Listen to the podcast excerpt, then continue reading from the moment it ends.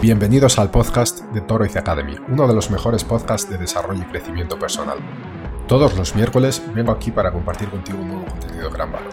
Este podcast fue diseñado para ayudarte a transformarte en la persona que quieres ser y alcanzar tu mejor versión, tanto en el área personal como en la profesional.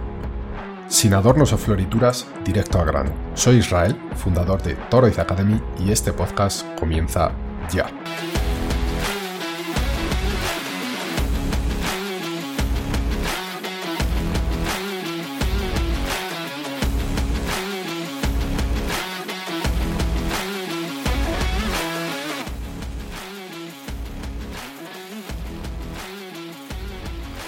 Bienvenidas y bienvenidos a un nuevo podcast de Toroid Academy.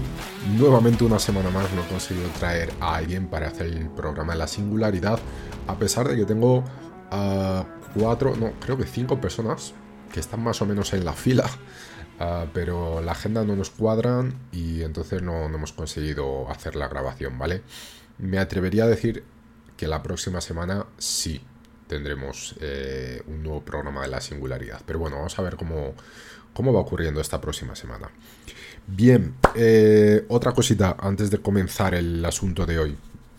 Para quien nos sigue, eh, si os gusta nuestro contenido, si le veis valor y si queréis apoyarnos, que sepáis que podéis hacerlo a través de Patreon, ¿vale? Patreon es una plataforma de mecenazgo donde tienes tres tipos de suscripciones diferentes, desde la más básica que sería un pequeño apoyo económico de tan solo 3 dólares mensuales hasta eh, suscripciones un poco más complejas que os darían acceso a contenidos exclusivos e incluso a descuentos en nuestros cursos o acceso al grupo de WhatsApp. Bueno, no me enrollo más. Vamos al asunto de hoy, ¿vale? Hoy vamos a hablar de una de las categorías que realmente hablamos poco, pero que próximamente voy a traer más contenidos, incluso una de las entrevistas que estoy marcando es de, una persona, eh, una terapeuta centrada en esta categoría, con lo cual creo que va a ser bastante interesante. Estoy hablando de la categoría del amor, ¿vale? El, amor, las relaciones em, sentimentales, por llamarlas de alguna forma. Hoy vamos a hablar de esta área. Eh, quizá a pesar de que obviamente todas las áreas eh, tienen experiencias subjetivas dependiendo del individuo, quizá esta sea una de, las más... Em, de las más fuertes, por así decirlo, en, cuanto a experiencias subjetivas, ¿no? Y también es una de las que más nos impactan en nuestra vida, eh, porque ya sea para bien o para mal.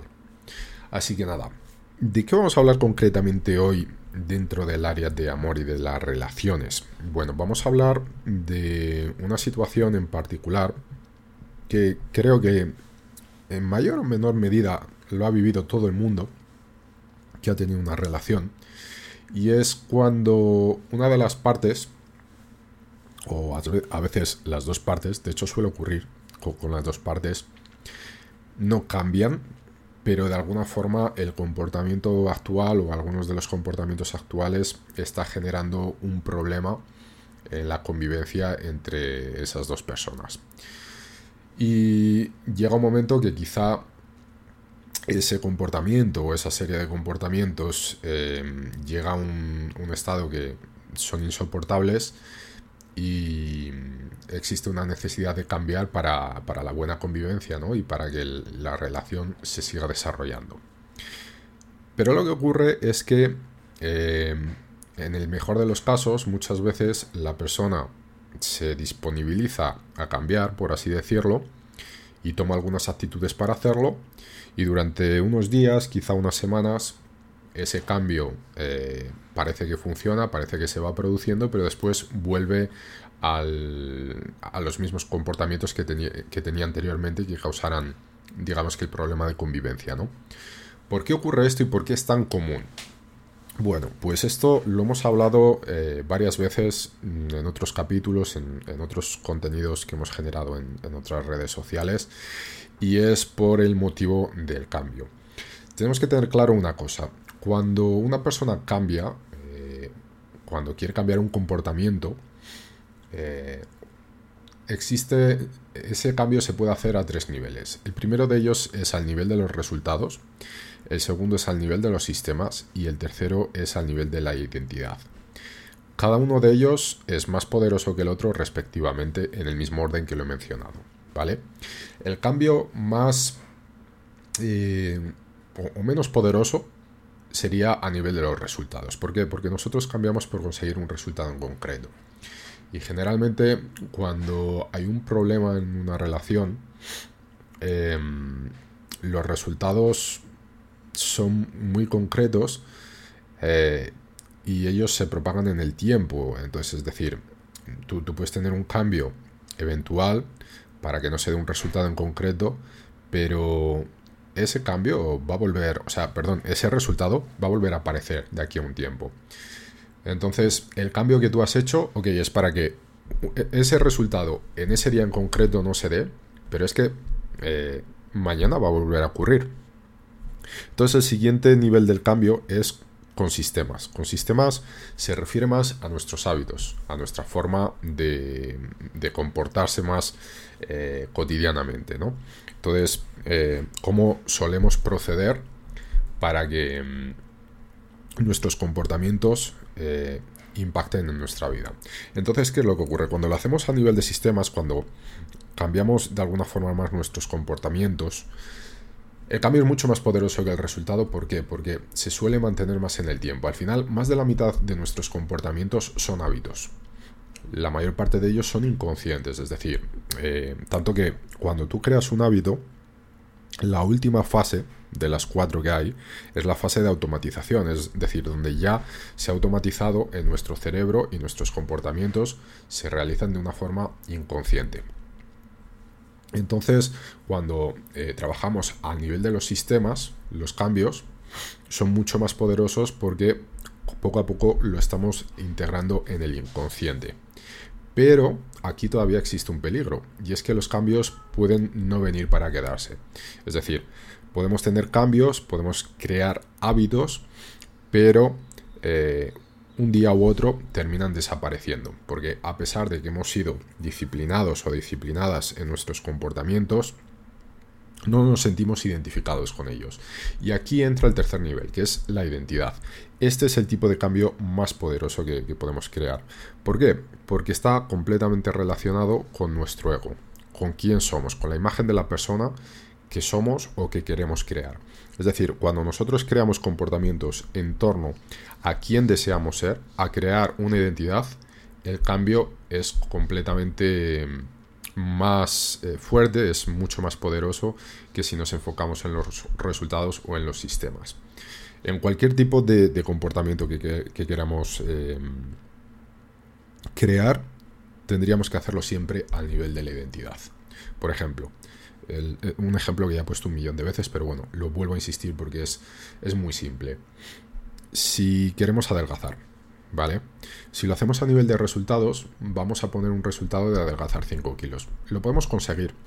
Lo que pasa es que los comportamientos que nos han llevado a alcanzar ese resultado van, a desaparecer en el momento mm, que consigamos ese resultado.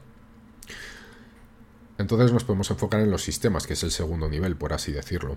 Podríamos crear ciertos comportamientos como hacer ejercicio todos los días y comer sano todos los días Em, entonces sería mucho más sólido ese resultado. ¿Por qué? Porque estamos creando sistemas, estamos creando comportamientos en torno a él para conseguir ese resultado. Lo que pasa que ya estamos trabajando y ya nos estamos enfocando no tanto en el resultado, sino en el sistema.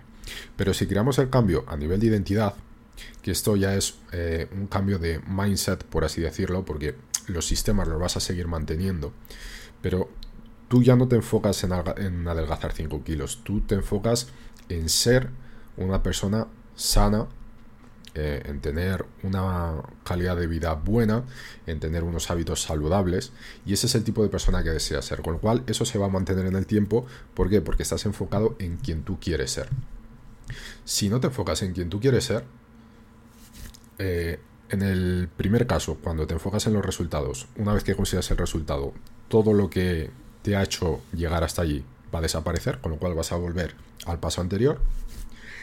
Y en el segundo caso, si te enfocas en los sistemas, en algún momento te vas a olvidar de ellos probablemente.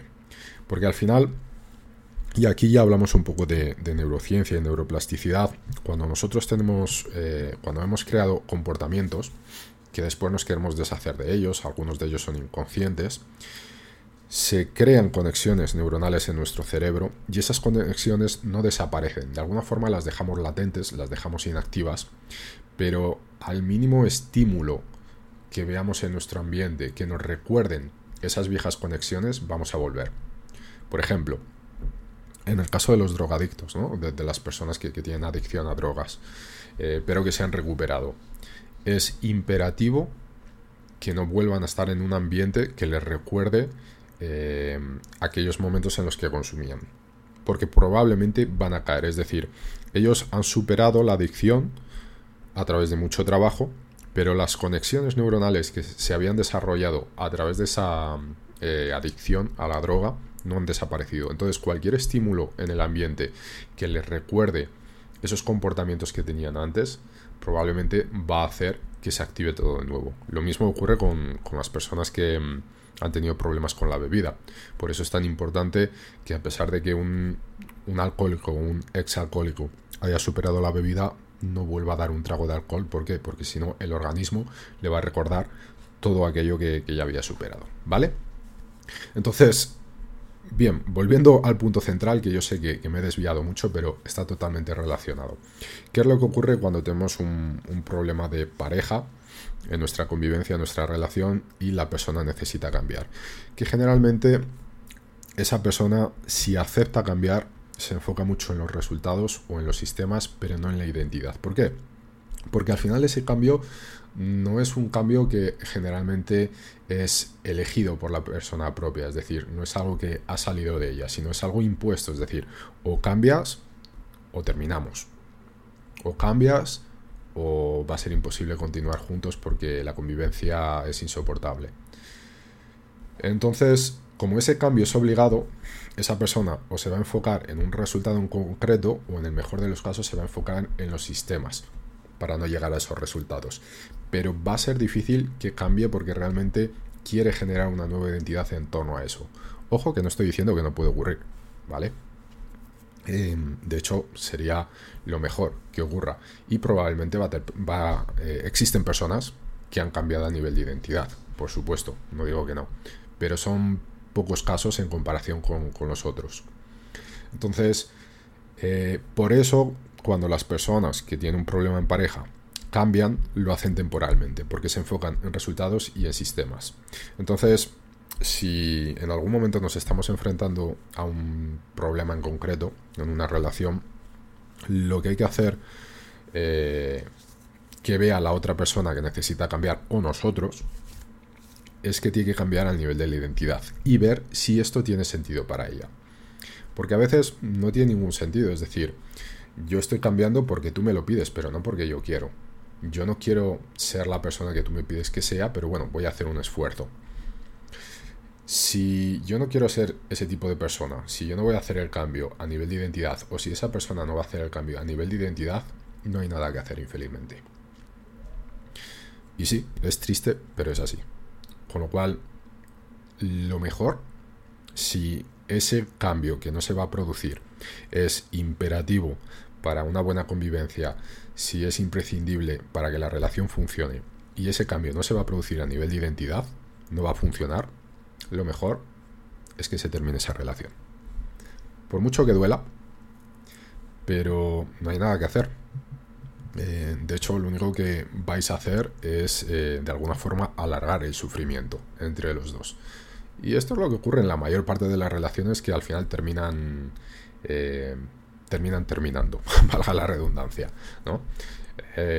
se alarga esperando cambios de actitudes, esperando cambios de, identidad y al final, pues bueno, como os digo, en el mejor de los casos sí que se ven algunos cambios, pero al final vuelve a, la rutina y a los problemas originales, ¿vale? Entonces, lo mejor es alejarse de, esa persona que eh, no tiene, para esa persona no tiene ningún sentido cambiar a nivel de identidad.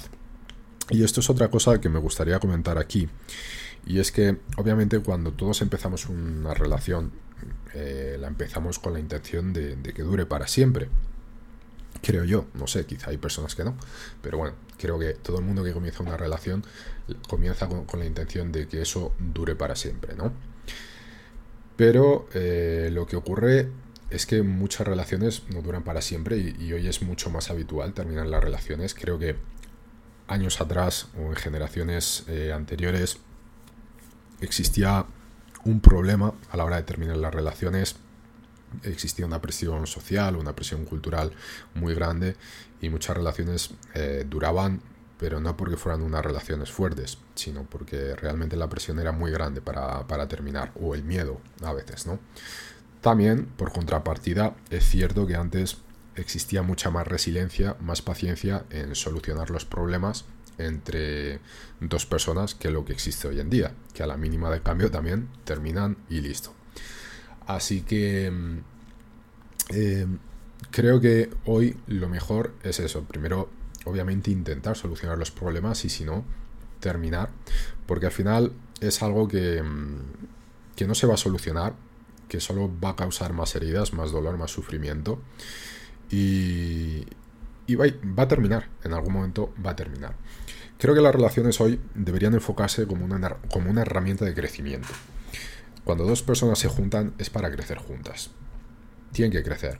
Eh, en uno o en varios sentidos, en una o en varias áreas de la vida, pero tiene que ser para aportar. Ojo que eso no quiere decir que tú tienes la obligación o la responsabilidad de, hacer feliz a la otra persona, porque creo que esa responsabilidad es propia de cada uno, pero creo que sí que tenemos de alguna forma la obligación, entre comillas, de, aportar, ¿no?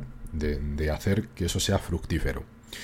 Y eso es algo que me, me sorprendió cuando, por ejemplo, Bill Gates, el último matrimonio que tuvo con Melinda Gates, que no hace mucho que se separaron, cuando digo mucho, no sé, quizá dos o tres años, no, lo sé la verdad. Pero emitieron un comunicado oficial porque al final eh, es una pareja que mm, tiene un gran impacto en la vida social de las personas en el sentido de que tiene una fundación filántropa y obviamente pues el trabajo conjunto impactaba en las vidas de las personas y por eso tuvieron que hacer oficial el comunicado de que se separaban, que se separaban. Y yo leí el comunicado y me acuerdo que había una parte que decían en que el motivo de la separación es porque no conseguían crecer más juntos. Es decir, ya habían aprendido todo el uno del otro y, no había opción de crecer más juntos por los problemas que ellos tuviesen. Y a mí me pareció la mejor respuesta y el mejor motivo por, la que una por el que una pareja se debería separar. Y reflexionando sobre ese motivo, creo que ese es el motivo principal por el que todas las parejas del mundo se separan. Porque llega un momento en que ya no puedes crecer más juntos.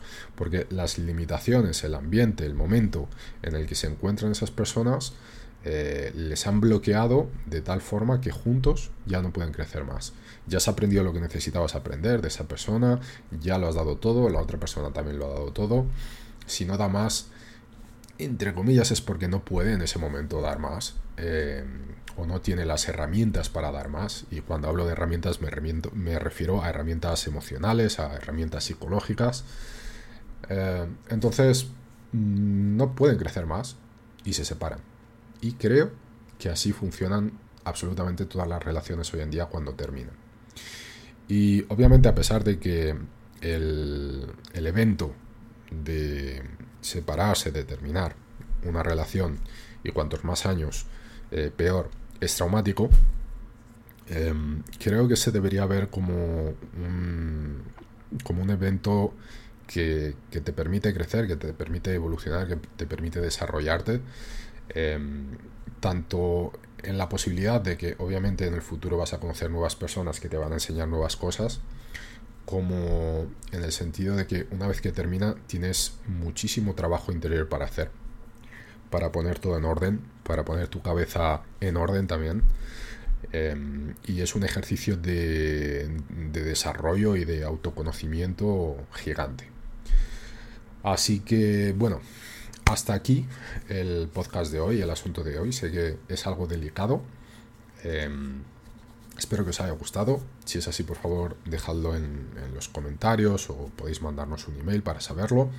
Si os ha parecido útil, también os pediría que, lo compartáis con, vuestra familia, con vuestros amigos, alguien que quizá esté en una situación parecida en este momento eh, con su pareja y, y que bueno, que pueda haber otros puntos de vista.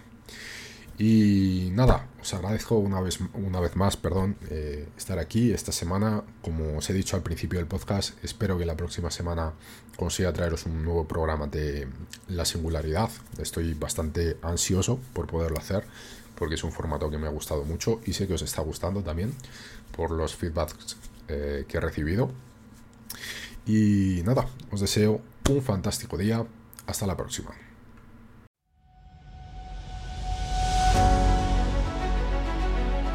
Esto ha sido todo por hoy. Puedes encontrar este y otros episodios en toroizacademy.com. Además, si te ha gustado este episodio, por favor, valora nuestro podcast en cualquier plataforma, sea esta iTunes, Google Podcast, Spotify o YouTube y no te olvides de compartirlo con algún amigo familiar. Nuestra misión es ayudar a todas las personas que podamos a encontrar su mejor versión. Y recuerda seguirnos en Instagram, Twitter, YouTube y visitar nuestra web toroizacademy.com, desde donde podrás acceder a este y muchos otros contenidos de calidad, además de apoyarnos en nuestro Patreon. Si no es ahora, ¿cuándo? Si no eres tú, ¿quién? Si no es esto lo que quieres, entonces, ¿qué es? Toroiz Academy, tu mejor versión.